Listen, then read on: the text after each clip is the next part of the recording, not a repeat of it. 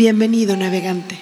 Somos Mireya Escamilla y Vanessa Mayorga, y juntas somos Inventario Creativo. Cada relato se revela de manera diferente a cada persona que lo escucha. Tú das nueva vida a cada episodio. No estás aquí por casualidad. Creamos este espacio para que puedas conversar entre tu mente, tus emociones y tus talentos. Y ahora estamos listos para zarpar navegante. El mar nunca será el mismo. Y sin embargo, es el mismo mar.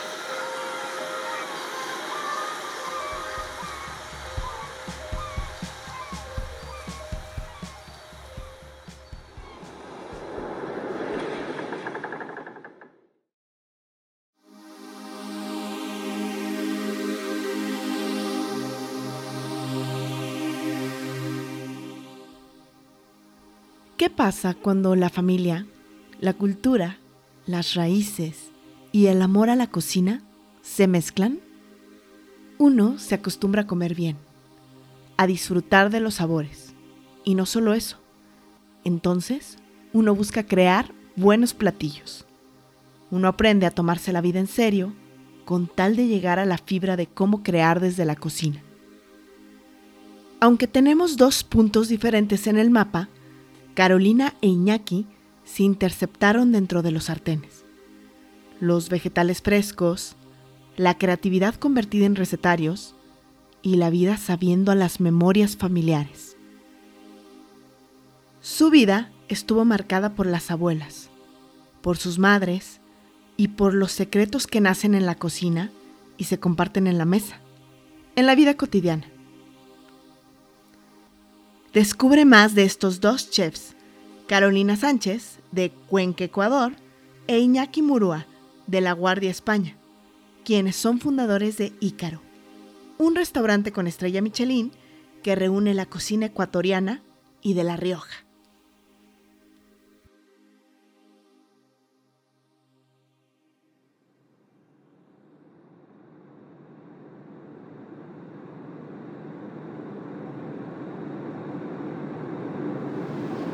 Pasajeros, antes de despegar les recordamos que este 19 de agosto estaremos aterrizando en una experiencia culinaria llena de moda, gastronomía y arte, en colaboración con la Fundación Rosaura León.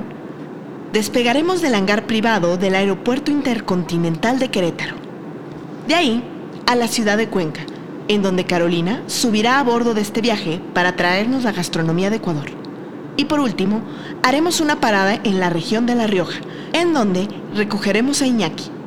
Juntos, estos dos chefs crearon Ícaro. Así que no faltes a esta experiencia culinaria que hará que tus sentidos se transporten sin salir de Querétaro.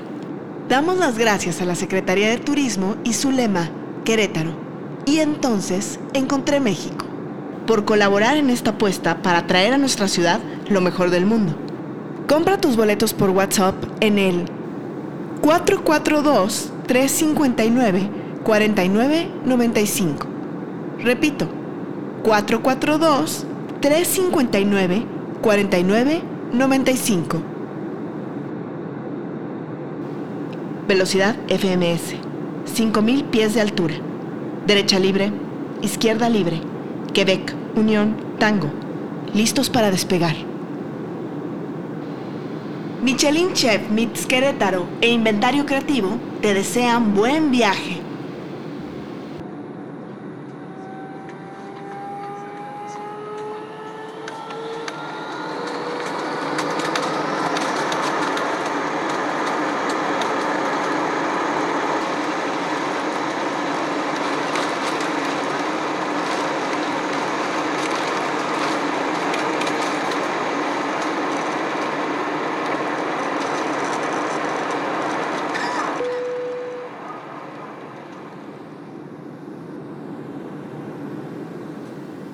Hola, ¿cómo están mis queridos navegantes? Bienvenidos a Diálogos Creativos en nuestra quinta temporada. Yo soy Mireya Escamilla. Y yo, Vanessa Mayorga. Cada edición que hacemos en Inventario Creativo tiene una identidad, una historia, eh, tiene toda una sinestesia que mezcla colores, texturas, aromas, sonidos y todo aquello que se siente. En esta ocasión Nuestra temporada se llama Viaje Ancestral, que representa desde los colores, las texturas de nuestra y de otras culturas, así como un paseo por esos caminos que nos llevan a reconocer y a honrar a nuestros ancestros. En el diálogo creativo de hoy, nos honra tener a Carolina Sánchez y a Iñaki Murúa, cuya fusión de historias han dado lugar a Ícaro, un restaurante en donde la cocina ecuatoriana de Cuenca y la gastronomía de La Rioja nos evocan sorpresas en cada bocado. Pues bienvenidos, Carolina e Iñaki. ¿Cómo se encuentran el día de hoy? Muy bien, muy contentos de estar aquí, bueno, aunque sea a través de un ordenador, ¿no? Pero muy contentos de estar con vosotras y, bueno, y con muchas ganas ya de que llegue nuestra, nuestro viaje a México, nuestra, nuestra cena, ¿no? De, poder compartir y, y, de disfrutar, ¿no? De vuestra tierra. Ya pronto los esperamos por acá, qué emocionante. Oigan, cuéntenos un poquito de ustedes, quiénes son, cómo inició este proyecto, cuál es la raíz, los ingredientes y la receta secreta de lo que son y lo que hacen, el que quiere empezar. Bueno, pues muchísimas gracias eh, primero por invitarnos hoy. Como dice Iñaki, estamos muy ilusionados ¿no? de que cada día se, se acerca más eh, esta experiencia que vamos a tener en México. Bueno, yo voy a empezar por mí. Yo soy Carolina de, de Cuenca, Ecuador. Eh, bueno, yo tuve, tenía mi, mi, pasión por la cocina desde que era muy pequeña.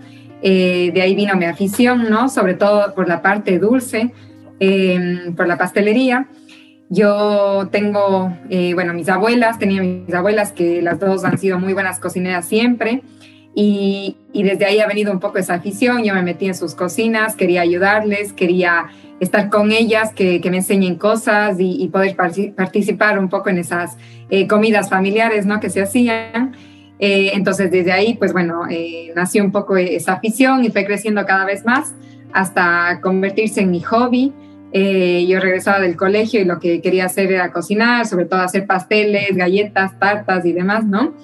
Y cuando ya tuve que decidir qué quería hacer eh, de grande, ¿no? Cuando ya tuve que decidir qué estudiar, pues realmente la cocina era lo que más me llamaba la atención. Así que decidí estudiar eh, gastronomía en mi, en mi Ecuador. Luego sí que viajé a, a Perú para hacer un máster, ¿no? Seguirme formando. Siempre he sido una persona con muchas ganas de seguir aprendiendo, no con quedarme con lo que sé, sino seguir aprendiendo cada vez más y más, ¿no?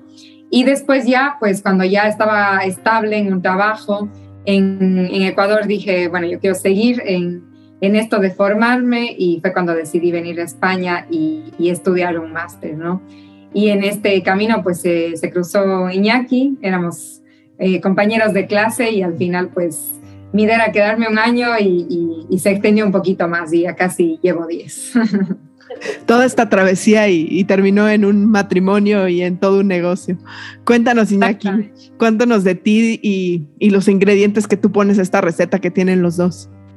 Bueno, pues yo soy yo soy de un pueblito, un pueblito pequeño de aquí en España, mi pueblo se llama La Guardia, ¿no? Eh, y bueno, a mí mi afición por la gastronomía me viene por, por parte familiar, pero no por negocio, sino por, por vida cotidiana, ¿no? Mi madre siempre nos ha hecho de comer muy bien, mi abuela paterna era o es una excelentísima cocinera, ¿no?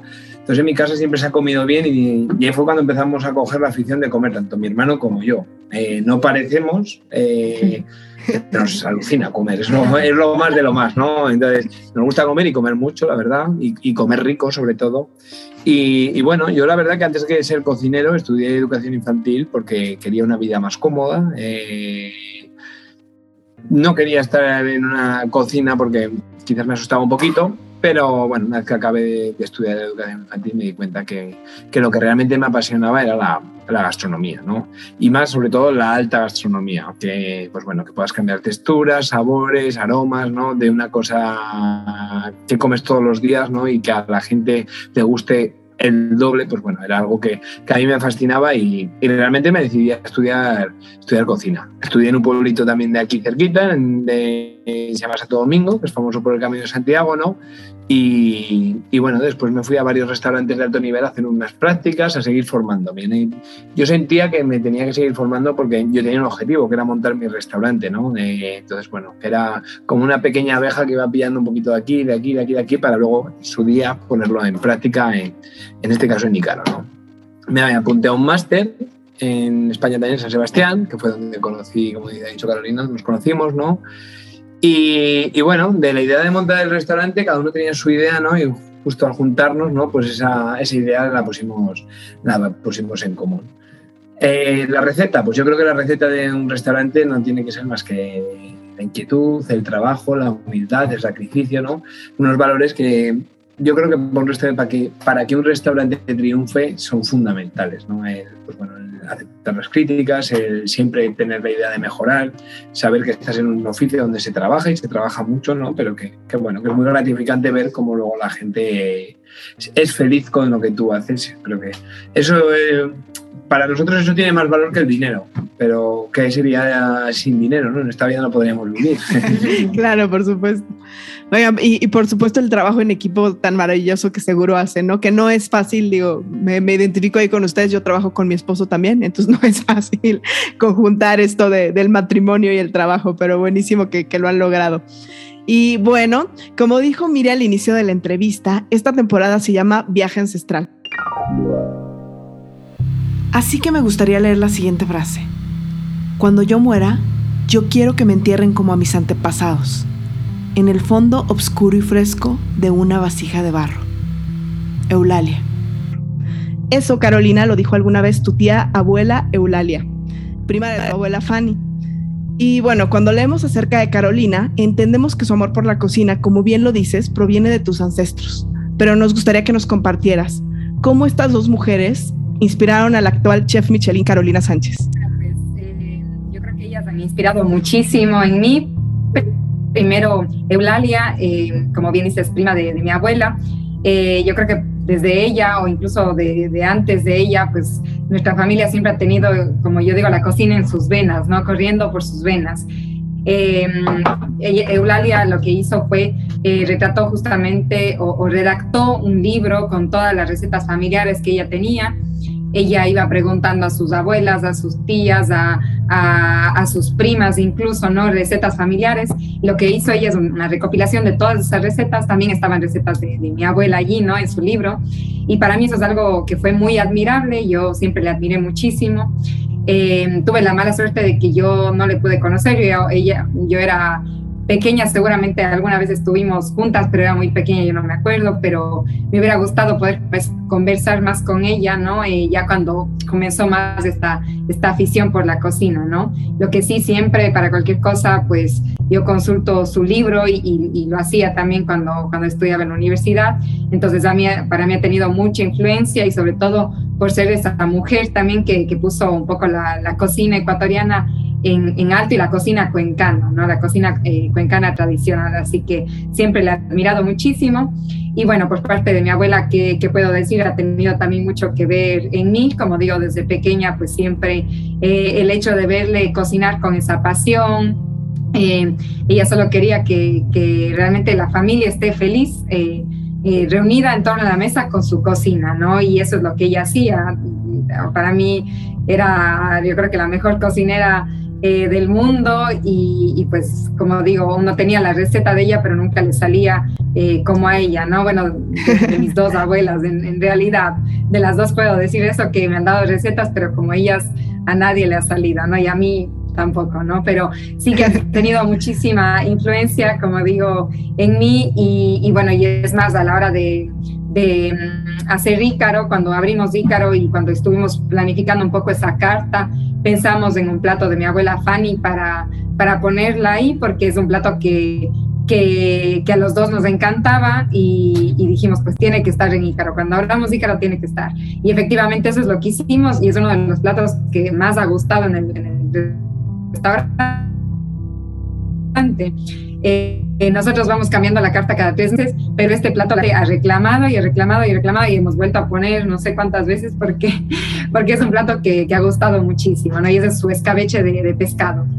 Así que, bueno, pues siempre, siempre mi abuela va a estar presente ahí con, con sus recetas y es algo muy bonito porque eh, hemos compartido esa pasión juntas y he podido disfrutarla también a través de la cocina y eso ha sido algo muy bonito. Ahora ya no está con nosotros, pero bueno, yo siempre digo que, que su cocina permanecerá. Claro, por supuesto, tú, tú estás manteniendo la viva con tu cocina. Claro que sí, es así. Me encantó.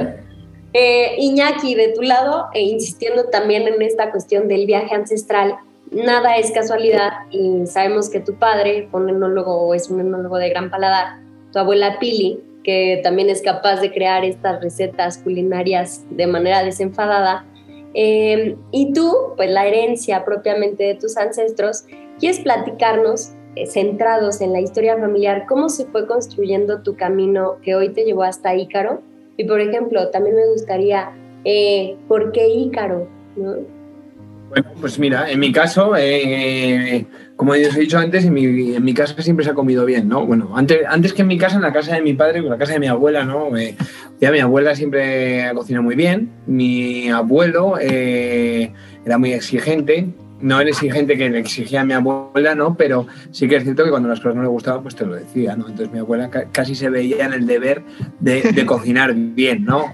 Entonces, bueno, eh, mi abuelo, para que os hagáis una idea, no le gustaba ni salir de restaurantes, porque decía, si como mejor en casa de lo que puedo llegar a comer por ahí, ¿no? De, lo que cocina mi abuela. Entonces ya mi padre, aquí se dice que empezó a adquirir un morro fino, ¿no? Eso quiere decir que empezó a tener un paladar bastante, bastante selecto. Mi madre, eh, siempre ha sido una persona muy trabajadora, entonces a ella también le gustaba cocinar, ¿no? Entonces, bueno, cuando ellos se casaron y tal, pues en mi casa se comía, se comía muy bien. A la vez, a mi padre sí que es cierto que sí que le gustaba salir a comer eh, a restaurantes, a cenar a restaurantes, ¿no? Entonces, bueno, cuando estábamos nosotros, mi hermano y yo, pues a nosotros nos sacaban a, lo primero, que en casa comíamos muy bien, pero luego además nos sacaban por ahí a, de restaurantes y era una cosa curiosa porque yo con ocho años me acuerdo que les decía, a mí me das mi plato de jamón ibérico, me lo como, me tumbo en una silla y no doy ninguna guerra. Entonces ellos, claro, nos podían sacar. Eh, con 10 años aborrecí el jamón y ya me dediqué a comer eh, lomo fino con, con foie y hongos, ¿no? que es un plato que, bueno, que en el 2000 o en el 95, del 95 al 2000, era un plato muy vanguardista aquí en, en España, ¿no? Y a mí me fascinaba comerlo. Entonces, claro, también empecé a salir a restaurantes y me gustaba mucho ir a restaurantes, ¿no? Yo me acuerdo de mi padre siempre decía que si quieres vivir toda la vida, o quieres todo durante toda tu vida, tienes que quieres vivir saliendo a restaurantes, tienes que estudiar mucho, tienes que tener un buen puesto de trabajo y, y, poder permitirte el salir. Entonces, bueno, ahí yo me quedaba con todas esas cosas, era como que me quedaba con todos los detalles, ¿no? Y, y bueno, es evidente que, que luego siempre nos ha gustado eh, cocinar. Para que os una idea, en mi casa siempre todas las noches comíamos un huevo frito, ¿no? Y, pasó un momento de que mi madre era la que nos hacía el huevo frito a, hacerlo yo, ¿no? Y, os hablo con 13, 14 años, ¿no? Y, era y encantados. Y, entonces ya empezabas a meterte a la cocina, y empezabas a, a cocinar. Y, bueno, ya más adelante, pues ya vas a adquirir todavía un paladar mayor, empiezas a tener dinero, tú decides en qué gastártelo, ¿no? En mi caso yo me lo gastaba en, salir a comer, en salir a cenar, ¿no? en, ir a restaurantes. Y bueno, poquito a poco ahí fue toda esa influencia ¿no? que, que, en mi casa ha habido, me la fueron transmitiendo hasta el punto de, de dedicarme a la gastronomía, que, que, realmente es lo que, lo que me gustaba. Yo me acuerdo estudiando educación infantil, hice una cena con los compañeros de clase y, y, la cena se la hice yo y les cociné yo y era como, ¿qué, ¿qué, hago aquí estudiando educación infantil? Si realmente lo que quiero es cocinar y lo que me apasiona es, es cocinar, ¿no? Pero bueno, yo creo que ellos han tenido mucha importancia sin, sin querer, ¿no? Eh, porque sí que es cierto que yo con mi abuela tampoco cocinaba. Con mi madre quizás sí, o le ayudaba a limpiar verdura o alguna cosa, ¿no? Pero, pero más que nada como entretenimiento, no por tengo que ir a cocinar o tengo que ir a tal. Pero poco a poco, a medida que fueron pasando los años, pues cogí ese gusto y, y ahora me, me fascina y me encanta cocinar y cocino todo lo que puedo y todo lo que me dejan. Qué bueno, qué bueno que ganó la pasión sobre la educación. Sí, no, no, es, hazme caso que sí. Porque aguantar a muchos niños no creas. también, también, ¿eh? yo también no creo que sea tan, tan no, no es tan fácil, hazme caso que eso no es tan fácil. Muy bien. Pues sí, y luego, pues bueno, el restaurante, cuando nosotros decidimos montar el restaurante, para que os hagáis una idea, nosotros teníamos claro que, que, nuestro restaurante tenía que ser distinto, que tenía que ser diferente, ¿no? Entonces, la manera de ser distinto Hoy en día yo siempre digo que las recetas, tú quieres buscar una receta y pones en Google eh, lo que quieres y seguramente que si no te aparece la que tú quieres, te aparece una parecida, ¿no? Y, joder, yo siempre he pensado que, que cocinar tiene que ser con mucho esfuerzo, con, mucha, con, la suma de muchos pequeños detalles, ¿no? Entonces, cuando decidimos abrir el restaurante, la manera de diferenciarnos era aportarle nuestra personalidad. Dos personas iguales, pues prácticamente no, hay, no existen, ¿no? Entonces, si nosotros poníamos esa personalidad al restaurante íbamos a conseguir ser distintos. Entonces empezamos por el nombre. Ícaro pertenece a la mitología griega, pero nuestro Ícaro no viene de la mitología griega. Nuestro Ícaro viene de la suma de nuestros nombres de Iñaki y Carolina, ¿no? Ah, que luego... Ah, muy bien. Que sí, que luego sí que es cierto que a su vez en la mitología griega ¿no? Eh, hay una, una, historia que es muy chula, que nos cogemos la idea, ¿no? porque bueno, era, Ícaro era el hijo de un arquitecto que tenía que cruzar un río y su padre le construyó unas alas de cera.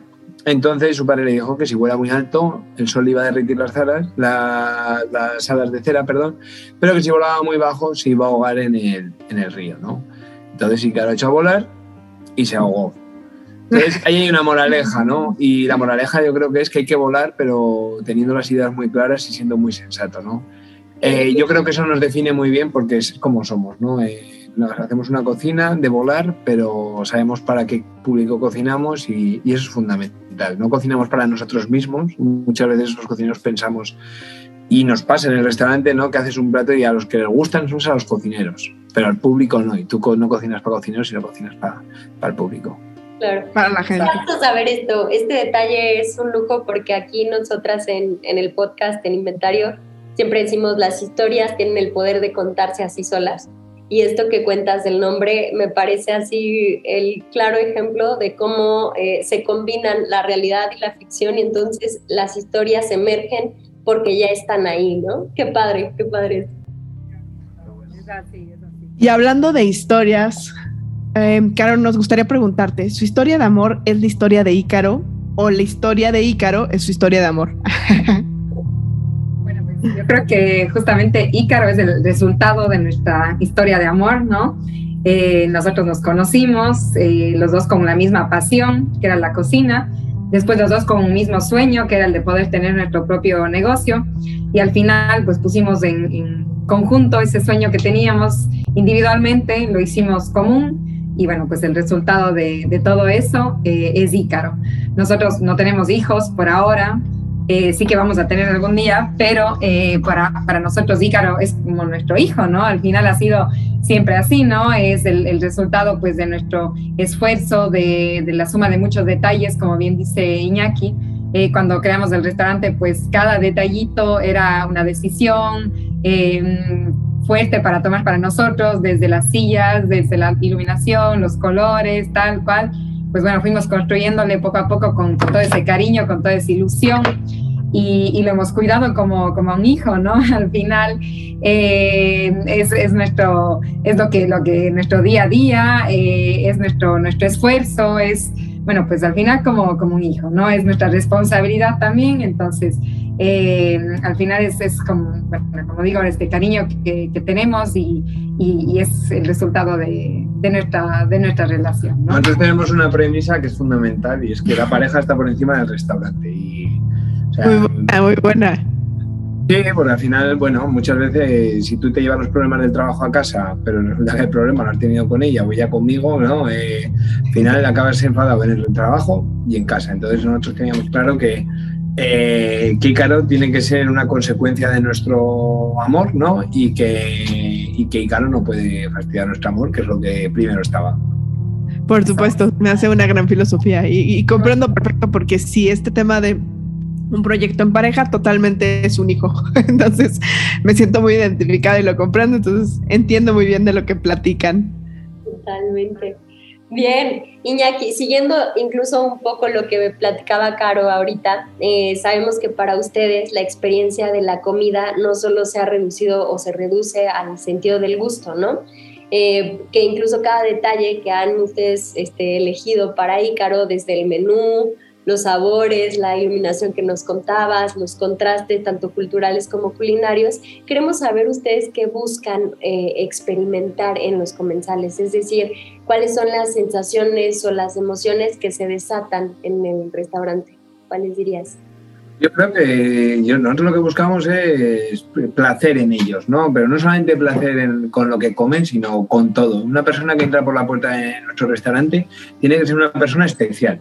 Pero no una persona especial porque ella es especial, no, porque ha entrado en Ícaro y en Ícaro nos tenemos que encargar de hacerle especial desde el recibimiento, desde el acompañarnos a la mesa, poner la silla, bueno, incluso antes, ¿no? Porque nosotros eh, realmente empezamos a trabajar mucho antes de que entren los comensales, ¿no? Todo tiene que estar perfecto, no vale una arruga, no vale nada, no vale una gotita, un pelo en el suelo, o sea, todo tiene que ser perfecto. Porque nosotros entendemos que la gente pierde el tiempo en venir a nuestra casa, pues nosotros tenemos que dar el 100% de nosotros para que ellos disfruten, ¿no? Eh, como decía, una vez que entran, todo tiene que ser mega perfecto y, bueno, la suma de muchos detalles hacen que esa experiencia todavía se vaya perfeccionando un poquito más, ¿no? Eh, bueno, cuando tú le dices a la gente que nuestro centro de mesa, el cual está en una como en una jarra de café eh, y la planta es de café, pues bueno, tienes el principio y el final del café, ¿no? Porque al final es el café naciendo y el café ya hecho, ¿no? Entonces, todos esos detalles tú los vas contando, ¿no? Y, bueno, entonces la gente dice, hostia, es que las cosas tienen un porqué y no, son, no están hechas al alza, ¿no? Como sea. Entonces, pues bueno, luego una vez que entramos en gastronomía, tenemos que la gente, eh, lo primero que tiene que comer es bien, rico, Quiero decir, da igual que tú quieras coger de, no sé, el, árbol más raro, la hoja del árbol más alto de todos los Andes y ponerla en el plato, que tú, aunque si a mí me cuentas eso y luego eso no está bueno, no es que no esté bueno, está bueno, pero no es la leche lo mejor de lo mejor, entonces hay un sentimiento feo, ¿no? No es el sentimiento que uno busca. Entonces, nosotros lo que buscamos es que todos los platos estén muy buenos, muy ricos. Luego buscamos que estéticamente eh, sean muy buenos. Aparte, buscamos que sean fácil de entender, ¿no? Eso parece que no, pero también cuando las cosas son muy raras ya la gente no, está tan predispuesta a disfrutarlo como cuando algo ya lo ha entendido y hostia, aquí ya lo que viene, ¿no? Y se frotan las manos y dicen, wow, qué, bien, ¿no? Eh, nosotros siempre diremos que la, cara de ilusión, de, felicidad de la gente cuando acabó la comida, ¿no? Que, no quiere más que verte para agradecerte y decirte, oye, qué bien hemos comido, cómo nos habéis tratado.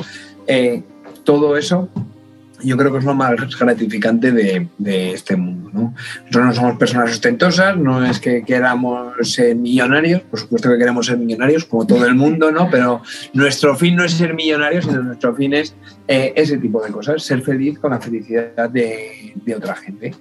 Buenísimo. Oigan, ¿tienen algún platillo? Esto me hizo pensar de la carta que combine como ambas culturas y, y cuéntenlo un poquito o alguno que nos quieran contar. Ahora mismo tenemos una ostra que ya creo que le llamáis ostión. Ok, sí. Creo que también es ostra, sí. Ah, vale, es que no, en Perú, digo, en Ecuador no es sí. ostión, vale. Bueno, el caso es que nosotros tenemos una ostra, ¿no? Que hacemos una ostra gallega. ¿Sabéis una idea? En, eh, Galicia es una provincia de aquí de España que es muy, muy famosa por los mariscos, porque los mariscos son de una calidad extrema, ¿no? Entonces, bueno, tenemos una ostra de, allí, ¿no? Que en este caso la combinamos con, una sopa de plátano maduro, pero en este caso la sopa de plátano maduro está hecha a la brasa, ¿no? Eh, el plátano está asado a la brasa. Eh, yo soy de un pueblo, como os he dicho antes, ¿no? En el que hay mucha tradición de parrilla, de brasa, el País Vasco, ¿no? Euskadi, que se dice San Sebastián, Bilbao. Ahí se nace casi con, con el mechero y el palo para, para encenderlo, y es verdad, ¿no? Entonces, bueno, eh, tanto el ingrediente como la técnica, pues bueno, refleja un poco mi, cultura con los demás ingredientes, ¿no? El plátano maduro que les decía, el aguacate, eh, pues bueno, un poquito de lima, naranja. Es un, plato que la verdad que a la gente le está, está gustando mucho y es, es algo rico, fresco y, que nos... Muy de verano. Exactamente, y que nos representa muy, muy bien. Ya me dio hambre. Suena de... Muy bien. Garo, te quisiéramos preguntar, este 19 de agosto, ustedes son los protagonistas de la experiencia Michelin Chef Meets Querétaro. Esta será en el aeropuerto de Querétaro y es una experiencia muy especial que evocará los viajes, los encuentros y el amor por la cocina. ¿Qué los inspiró a participar en esta experiencia?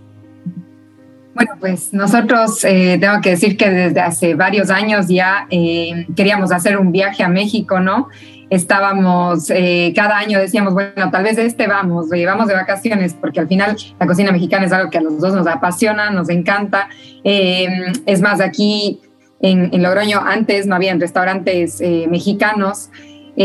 buenos, buenos, ahora ya tenemos la suerte que, que, ya tenemos uno que no es 100% mexicano, porque ellos también hacen una fusión mexicano-riojana.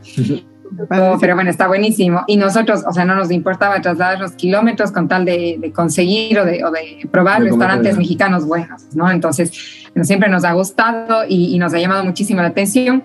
Bueno, pues cuando nos hicieron esta invitación, eh, realmente no dudamos, porque por un lado, pues nos interesa obviamente el poder ir, eh, conocer Querétaro, el poder eh, conocer la cultura de allá, ¿no? Empaparnos con, con, toda, con todo lo que es México, con su gastronomía, eh, bueno, con la gente, que al final eh, sabemos que la gente es maravillosa, tenemos muchos amigos mexicanos que, que al final, bueno, pues tienen esta, este, este dulzor, ¿no? Eh, como dicen aquí, latino, que al final, bueno, te empapa.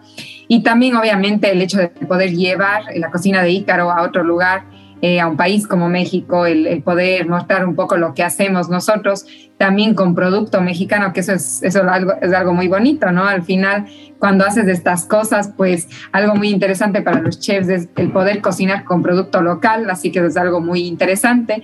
Entonces, estas dos cosas fueron lo que, lo que nos atrajo mucho y el hecho de, de poder eh, hacerlo en un sitio como el que lo vamos a hacer, que es algo para nosotros también único, ¿no? En un hangar de un aeropuerto, pues todo eso nos llamó muchísimo la atención y, y como digo, estamos muy ilusionados de, de poder hacerlo y llevarlo Será una gran experiencia, estoy segura. Totalmente. Eh, Iñaki, y cuéntanos para todos los que no la conocemos, cómo, bueno, aquí me gustaría hacerla para ambos. Eh, a quienes no conocemos la comida o la cocina de cada uno de sus orígenes, eh, ¿qué podemos esperar de esta, de esta experiencia del 19 de agosto? Pues mira, eh, la experiencia ser una experiencia de que vamos a empezar con un par de aperitivos, ¿no? Y sobre todo en los aperitivos queremos dejar marcados muchísimo la, eh, la tradición, un poco moderno, por supuesto, ¿no? Pero la tradición, eh, los orígenes de, de, cada uno. Decía, vamos a hacer dos aperitivos, vamos a hacer un aperitivo de mi tierra, ¿no? De una receta inspirada en mi madre, y por otro lado vamos a hacer otro aperitivo, ¿no? Muy típico, vamos, es un ceviche, pero los ceviches en toda Latinoamérica están extendidos, ¿no? Pero sin embargo es que este ceviche es único de Ecuador, de una región muy concreta, ¿no? Entonces, pues bueno, ahí nos vamos a representar eh, individualmente y con el resto de platos, pues bueno, vamos a probar lo que, lo que, lo que somos Carolina y Iñaki, ¿no? Eh, la, la, suma de nuestras culturas, de nuestros orígenes, ¿no? Pues bueno, tenemos un entrante en el que eh, es un, una sopa muy fría, una sopa fría, muy típica, ¿no? Por ejemplo, mi, mi familia, mi abuela, siempre, y en todas las casas en general, ¿no? Cuando hace calor, pues siempre buscas cosas frescas, ¿no? Entonces, una sopa de verano que se dice, una sopa de tomate, que en este caso lo vamos a combinar con, con un cangrejo, ¿no? Algo, pues bueno, que en, que en, Ecuador también es muy típico, ¿no? Que, bueno, que hacen incluso quedadas para, para pegarse la cangrejada, ¿no? Entonces, pues bueno, ahí nos va a representar un poco, eh, como digo yo, nuestra nuestros orígenes y, nuestra forma de, de relacionarnos. ¿no?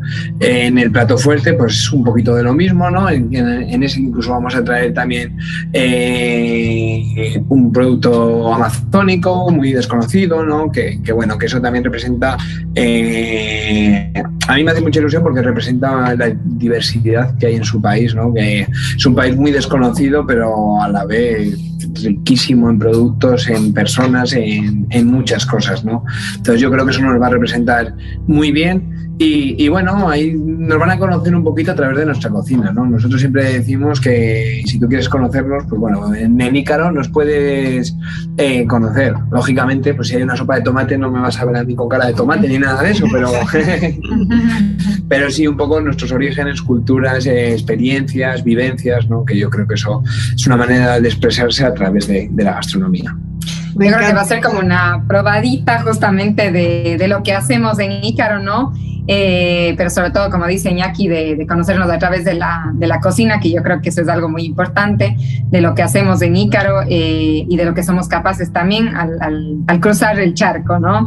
Así que yo creo que va a ser una, una, experiencia muy bonita y bueno, yo creo que la gente la va a disfrutar. Me encanta, porque aparte creo que a través de esta experiencia los estamos conociendo a ustedes, o sea, a través de su cocina vamos a conocer no solo a ustedes, a sus ancestros, a sus familiares, a toda esta historia, a su viaje, a su, a su unión, entonces está increíble. Buenísimo. Pues ya estamos en las últimas preguntas, así que queremos cambiar un poquito el tono e Iñaki te queremos preguntar, si nos tocara compartir la cena inspirado en el nombre de la temporada Viaje Ancestral, Cuéntanos cómo nos, cómo nos prepararías un huevito. Eh, un huevito, pues bueno, un poco, de una forma un poco más precaria, ¿no? Eh, ahora no, no encendería una sartén y la pondría. No sé, la verdad que además has tocado la fibra, te voy a decir por qué, porque yo soy de huevos fritos, o sea... Es su plato favorito. A mí me preguntas, ¿qué comerías durante toda tu vida? Y no te diría caviar, te diría huevos fritos, porque es algo que me fascina. ¿Cómo haría? Pues bueno, eh, me las apañaría, ¿no? Si no tendría electricidad, lo primero que buscaría es el sol. Algo habría que hacer, algo habría que calentar, algo... Eh, si no se podría echar el aceite, que es lo que utilizamos aquí, pues ya utilizaríamos cualquier elemento para, para poder freír ese huevo, ¿no? Y pues bueno, huevo frito seguro. huevo frito estaría seguro y os puedo asegurar que bueno, porque en mi casa los huevos fritos no salen malos nunca. Buenísimo. Oye, le, ponen algo o es así de que el huevo frito y ya? No, no es huevo con frito en aceite, en aceite fuerte, ¿no? Pero a ver, aquí cuando como un huevo frito es como lo más básico, ¿no? La gente te dice, si no sabes freír un huevo frito es que no, o no sabes ni freír un huevo frito. O sea, si no sabes freír un huevo frito, es mejor que te quedes de brazos cruzados y, no hagas nada en el mundo, en la, en la vida en general, ¿no? ¿Hay, algún tip para freírlo? Digo, es que pienso que quizá yo no sé muy bien, entonces... Yo te puedo decir muchos tips para freír un huevo frito. Lo primero, una sartén antiadherente, que no se pegue, y en mi caso, yo tengo una sartén, una sartén solo para huevos fritos. Y eso es, no me deja tocar. Eso es verídico, no vale hacer otra cosa. Lo segundo, eh, a mí me han enseñado, y aquí en España se comen, se hacen con aceite, no con un poquito, sino con un dedo de aceite, ¿no? Más de, o menos, de aceite de oliva, ¿no? Que esté bien caliente. Entonces ese huevo luego hay que, hay que, sacarlo con una espátula, ¿no? Entonces mojar la espátula en el aceite caliente para que ya no se pegue y luego pues si eres habilidoso echarle, romper el huevo y echarlo o si no echarlo en un plato y luego echarlo. Entonces de esa manera te haces un huevo frito maravilloso. Buenísimo, buenísimo. Ah, y buena materia prima, claro, por si los huevos son camperos, camperos de, gallinas felices, ¿no? De gallinas que van andando, ¿no? Que no están en jaulas o que tienen una alimentación un poquito más especial, pues se da... Hay, eso no hay ancestros que no lo disfrutasen. buenísimo, buenísimo. Me encanta. Ya me dio más hambre. Oye, Caro, y en este sentido, eh, hablando del viaje ancestral, Queremos saber, cuando tú trasciendas de este plano, ¿cómo te gustaría ser recordada? Yo creo que me gustaría como una persona alegre, ¿no? Eh, como una persona también apasionada eh, por mi oficio, en este caso, ¿no? Al final, bueno, pues yo creo que la cocina es lo que me ha llevado al éxito y, y a la que le debo también mucho de quién soy, de mi personalidad y, y, y de lo que disfruto hacer, ¿no? Yo creo que no, no no considero eh, mi vida sin la cocina realmente. Eh, así que bueno, me gustaría que me recuerden también como, como una, una buena cocinera, ¿no? Pero sobre todo como una persona alegre, eh, quien disfruta de lo que hace y, y quien tiene la suerte de hacerlo junto con su pareja. Así que Hombre, a la chica lo de alegre ya os puedo asegurar que sí le va a recordar alegre porque sonreír no para sonreír.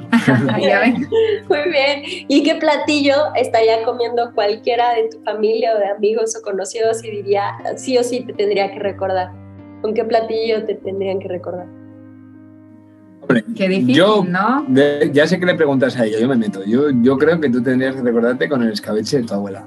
Sí, pues igual sí, ¿no? ¿Eso o con los postres? Porque, o la panacota. yo eso me iba a decir, la panacota, la panacota. Sí, la panacota de vainilla, que al final yo creo que es una de las cosas que más disfruto y más fáciles de hacer y yo creo que a todo el mundo y le la gusta. gente que la come lo disfruta más todavía. Sí, sí, así que yo creo que sería eso, ensalado el escabeche y en, dulce la panacota, totalmente. Qué delicia. Buenísimo. Ecuatoriana, ¿eh?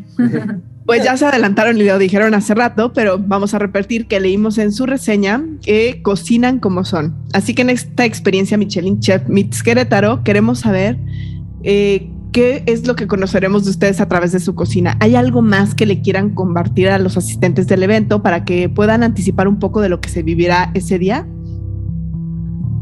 Bueno, yo creo que lo que van a vivir es una felicidad, ¿no? Van a pasar un rato divertido, no solamente con la comida, con el evento en sí, ¿no? Y, bueno, yo creo que cenarán o comerán bien, mejor dicho, ¿no? Que, bueno, que, vivirán una experiencia diferente, ¿no? Primero por el lugar donde, donde va a estar, después por lo que van a probar, como yo he dicho anteriormente, vamos a cocinar con producto de allá que ellos reconocen, pero tal vez en preparaciones que no han probado. Interpretado por gente de fuera. Eso es. Y después también, bueno, pues el, el hecho de también llevar una que otra cosa de, de, de, nuestra, de nuestras tierras, ¿no? Por ejemplo, en este caso la neapía, que, que es, un, es un producto que es eh, picante, que al final en México pues el picante es algo muy familiar, pero yo creo que este va a ser un picante que les va a sorprender bastante, ¿no? Entonces también hemos buscado un poco esa, esa parte de sorpresa, ¿no? Y en técnicas también pues van a ver una que otra cosa que, que les llamara la atención, así que buscamos más que nada que se sorprendan y que sea una, una noche que disfruten eh, y, y, que, y que bueno, que se queden sus memorias. Buenísimo. ¿Cómo se llama el producto de nuevo? Se llama Neapía. Neapía, ¿y es de Ecuador? Es de Ecuador y justamente nosotros lo traemos de, la Amazonía ecuatoriana. Es un producto que además es, es, muy bonita la historia porque lo hacen las mujeres de una comunidad, de, bueno, de algunas comunidades en, en la Amazonía. Ellas son las que están a cargo de esto y es un producto ancestral, justamente como, como el tema que estamos tocando hoy. Es un producto que se viene haciendo desde hace eh, miles y miles de años y, y sobre todo que se ha utilizado como condimento en la Amazonía y que en Ecuador en sí fuera de la Amazonía no se conocía mucho, pero ahora pues bueno, eh, a través de cocineros eh, también estamos poniendo ese granito de arena para que se conozca porque es algo maravilloso, es como digamos que un miso amazónico, pero con un toque picante, ahumado, ácido que, que es muy bueno, a nosotros nos enamoró. Tiene una peculiaridad y es que ellos lo utilizan para eh, ellos lo utilizan para sazonar, para salar ¿no? la comida, ¿no? Y claro, si tú te paras a pensar, la sal de dónde viene, de, generalmente las, del mar, ¿no? De agua salada. Entonces, claro, en la Amazonía no hay agua salada, hay mar, hay mar, no, perdón, hay río, ¿no? Entonces ellos no tienen el acceso a, a, la sal, entonces su forma de salar es, es esa, ¿no? Eso es, ya que con lo del viaje ancestral, ¿no? A mí es que me parece muy admirable cómo los ancestros buscaban las alternativas, ¿no? Hoy en día es muy fácil porque te metes un, en un Google, en un algo y llegas a todo en, en nada. Eh, antes había que buscarse la vida, ¿no? Y, y fíjate, de, nada sale algo tan maravilloso, pues en este caso como la, la neapia. Y bueno, no he dicho anteriormente que es una, realmente el producto es una pasta de yuca eh, fermentada con ajíes, o sea, con chiles, perdón. Entonces es una, como una reducción del jugo de la yuca que se fermenta y se le añade eh, los chiles, entonces es una, una, pasta bastante espesa, bastante picante, como digo, pero que tiene unos toques que, que a nosotros nos encantan. Entonces, bueno, esto, esto les va a sorprender. ¡Qué increíble! Pues estoy segura que así como lo cuentan en sus restaurantes, que lo que vamos a vivir es lo que ustedes son, vamos a vivir una experiencia única, alegre y divertida como ustedes y va a ser delicioso seguro. Entonces estamos muy contentas, muy emocionadas, estoy segura que toda la gente que los va a escuchar también va a estar muy entusiasmada de vivir esta experiencia y pues ya estamos muy cerca. La entrevista está por llegar a su fin. Nada más queremos darles, hacer un, una pequeña dinámica sorpresa que siempre hacemos que ahorita se las va a explicar, mire. Así es, eh, aunque no lo crean, nosotras eh, diseñamos esta, esta forma de cierre desde antes de saber que, que nos iba a tocar eh, entrevistar a algunos chefs, pero va muy ad hoc con, con, lo que ustedes viven y con lo que ustedes son. esta dinámica se llama la ensalada de la creatividad y consiste prácticamente en que nosotras vamos a ir mencionando algunos ingredientes y ustedes irán punteando de 0 a 5 qué tanto de este ingrediente les parece añadir en su, en su receta y cuál incluso pueden dejar de lado si, si no les parece, ¿no? Eh, pueden puntear cero si este ingrediente para ustedes es el, me, menos aporta a la creatividad o cinco si aporta totalmente o le pondrían todo de ese ingrediente. Así es. Vámonos con Caro. Empezamos contigo, Caro. ¿Cuánto le pondrías de soledad? ¿Cero? Cero. ¿De miedos? Mm, Cero también. Uy, esta ensalada se va a quedar pobre. de meditación, Eh, un cuatro. de reflexión, Un cinco. De sentimientos, Cinco. de experiencias nuevas, Cinco. de arte, También un cinco. Pero no has dicho que el 5 es lo máximo, ¿no? Claro. Ah, el 5 es lo máximo, no es el 10. El 5 es lo máximo, el 5 es lo Ah, vale, vale, yo había entendido el al 10. Digo, cinco. joder, que ensalada más pobre, de verdad. De conversaciones, Por ahí se, se nos está yendo un poquito el volumen. ¿Podemos acercarnos un poquito más a la compu? Sí. A ver, Gracias. conversaciones, de conversaciones un, un cuatro. de aprendizaje, Un cinco también. de curiosidad, Un cinco. de escuela formal, Escuela formal. eh, pues un cuatro de familia.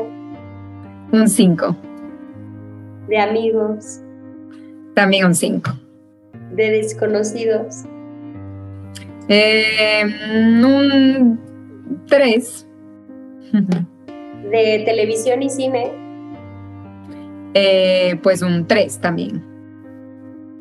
De mm, redes sociales. Eh, también un 3 de religión, De religión un cuatro.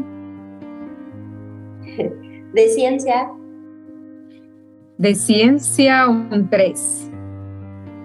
de, de lo tradicional, Un cinco. de lo disruptivo, Eh, mm, un cero. de matrimonio, Un cinco. Por dos. del que dirán, ¿Del qué, perdón? ¿Qué del que dirán, Del que dirán un cero. del paso del tiempo, Tres. y por último, de la muerte. Eh, un cero. ¿Qué voy a decir? Súper bien. Bueno, ahora vamos con la ensalada de Iñaki, la- es la misma dinámica. Y dinos cuánto le pondrías de soledad, Dos.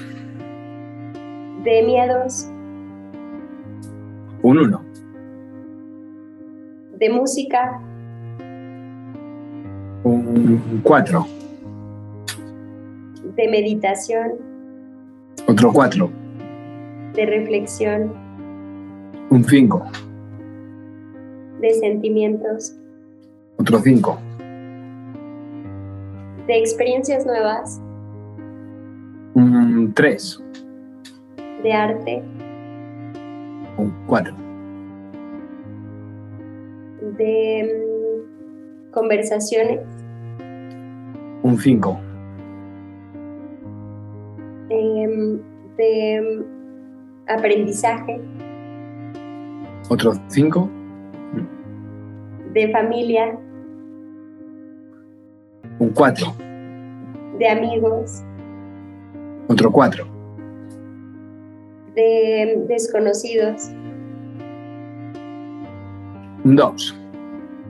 de curiosidad, Un 4. de, de, de- ah, no, de televisión y cine, Un 2. Vamos a poner. de redes sociales, 2 también. de religión, ¿De qué? De religión. Bueno, yo ahí le voy a poner un poco menos que la cara. Le voy a poner un Se fue un poco sonido. Uno, por no ponerle un 0. Muy bien, muy bien. de ciencia, 3. de lo tradicional, 4. de lo disruptivo, Un 2. de matrimonio, 5. Del que dirán. Un 0. Del paso del tiempo. Mm, 2, va, 2, sí. Y de la muerte. Bueno, a la muerte la vamos a poner uno, porque la muerte siempre hay que respetarla.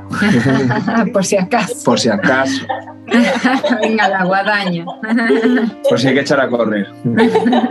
Buenísimo. Pues está puesto ensalada de la creatividad. Se las pasaremos a cada uno para que sepan ahí qué Qué punto. bonito, ¿no? Interesante, de verdad, muy interesante. Además, vemos la diferencia, ¿no? En algunas cosas igual y otra nada que ver. Nada. Ya se conocen muy bien, pero a lo mejor se conocen un poquito más. Se las vamos a Sí, sí, totalmente. Qué bueno. Tengan buenas pláticas al respecto. Pues fue un gusto Por tenerlos suerte el matrimonio dijo cinco, si no, pelea. Bien hecho, bien librado. Muy bien. Oigan, qué gusto haberlos tenido aquí. Fue una delicia esta conversación. Estamos muy emocionados de probar su cocina, muy emocionados de verlos en acción. Creo que van a estar eh, ahora sí ya más. eh, las experiencias pasadas, el chef había estado como muy en la cocina. Creo que va a ser un poco más expuesto esto. Entonces está padrísimo porque aparte vamos a tener la oportunidad de ver cómo trabajan. Y bueno, es una experiencia que creo que va a estar fascinante. Por favor, a todo mundo que esté escuchando esta entrevista, los invitamos a que puedan asistir. Este 19 de agosto, en el hangar del aeropuerto, va a estar esta experiencia Michelin con Caro y con Iñaki y estamos muy contentos de que vamos a disfrutarla. Gracias. Nos ha gustado mucho que además de que la conversación ha fluido muy linda, eh, encontrarnos previamente con información de, cada una de sus historias que embonaba propiamente en, la historia de la quinta temporada del, viaje ancestral y ahora que profundizábamos en la plática, eh, la verdad es que ha sido un gusto porque es conocerlos y aparte saber esto que les mencionaba, ¿no? Cómo las historias se van contando así solas y se van armando cada vez más. Eh, ya estamos ansiosas de, esta experiencia. Eh, invitamos a todos, a todos que, se sumen, que, que, asistan este 19 de agosto al hangar ahí en el aeropuerto de Querétaro y recordar propiamente eh, que Querétaro y entonces Encontré México ha sido la apuesta que ha hecho el Estado porque conozcamos propiamente las raíces y todo lo que se está haciendo por parte de, de esta gran industria y de los prestadores de servicios para que conozcamos el lugar a través de las personas y de experiencias que nos brinden cada vez más y más. Qué bonito. Muchísimas gracias a ustedes por tenernos. De verdad que, bueno, pues yo creo que el hecho de, de, poder tener este encuentro nos ha hecho ilusionar más, ¿no? Con, con el viaje que vamos a hacer y el hecho de poder cocinar en México. Así que nos esperamos a que llegue el día. Excelente. Acá los vemos. Gracias, claro Carolina. Sí. Y aquí dejaremos en eh, el Instagram toda la información para que puedan comprar los boletos para esta experiencia. Y pues nada, nos despedimos y les deseamos un excelente viaje a México. Claro, gracias. gracias. Nos vemos prontito. Entonces. Esto es, pronto nos vemos. Nos vemos. Chao. Besos. Bye bye.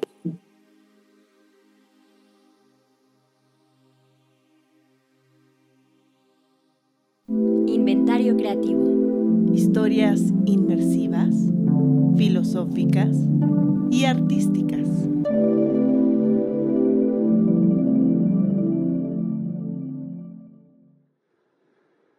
Escúchanos por Inventario Creativo en Spotify, Apple Podcast o donde quiera que escuches tus podcasts.